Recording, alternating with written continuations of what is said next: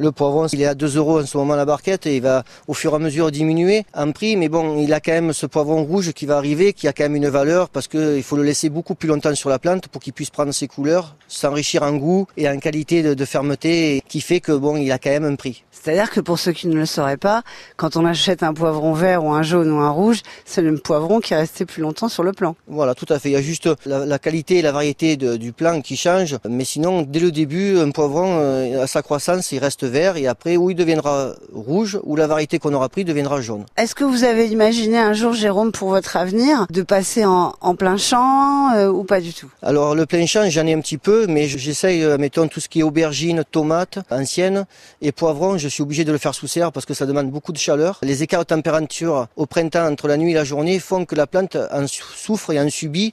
Donc euh, en étant sous serre, on est protégé de tous ces aléas climatiques et ça, ça donne des plus jolis fruits et la plante est plus vigoureuse.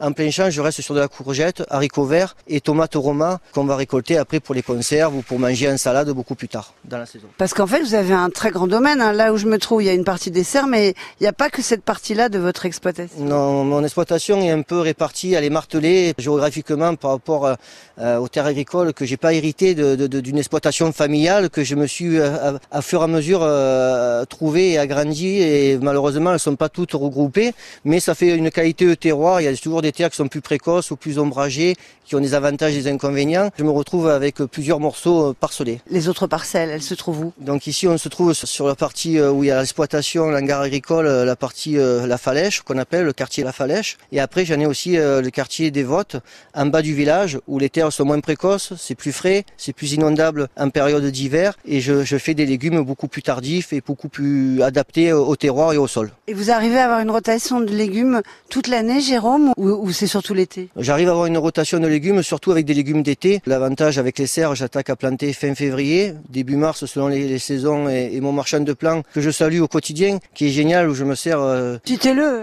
à Monteux chez Maître Plan, où il a des super plants euh, toute la saison, toute l'année. Et après, j'essaye, oui, périodiquement.